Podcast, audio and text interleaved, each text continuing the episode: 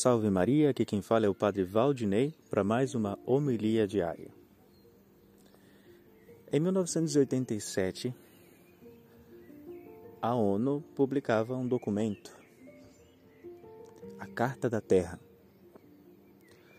O objetivo desse documento era dar ao mundo uma nova lei, uma nova moral, um novo código de conduta. Eles queriam algo que substituísse os dez mandamentos da lei de Deus. Segundo eles, os dez mandamentos são coisa ultrapassada, já não servem para o homem de hoje. Eles queriam algo novo para um mundo novo. Porém, é possível substituir a lei de Deus? É possível que o que é mal em si mesmo passe a ser bom unicamente porque alguns homens o decidem? A resposta, obviamente, é não. A lei de Deus não pode ser mudada.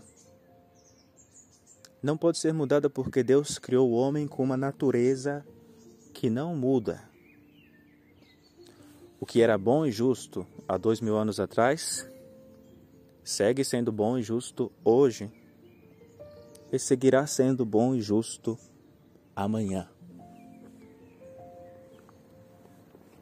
A lei que está escrita em nossos corações, a lei que é testemunhada pela nossa consciência toda vez que obramos, que obramos bem ou obramos mal, essa lei que Deus revelou nos Dez Mandamentos,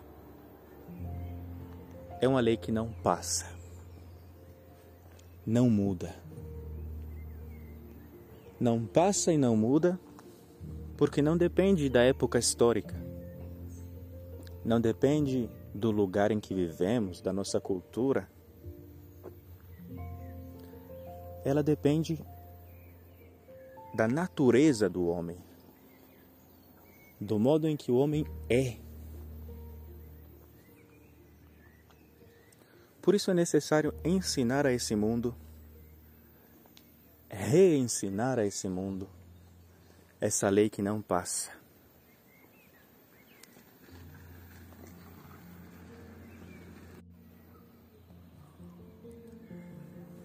É preciso ensinar a esse mundo que se deve amar a Deus sobre todas as coisas. Ainda que hoje se creia que o ateísmo é algo normal, é preciso ensinar a esse mundo que se deve honrar pai e mãe ainda que, a, que o desrespeito, a rebeldia esteja de moda,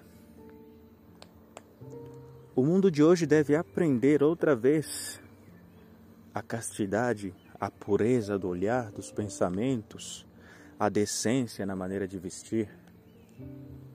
E o mesmo se diga com respeito ao valor da verdade, a maldade da mentira, o respeito pela vida desde a concepção até a sua morte natural.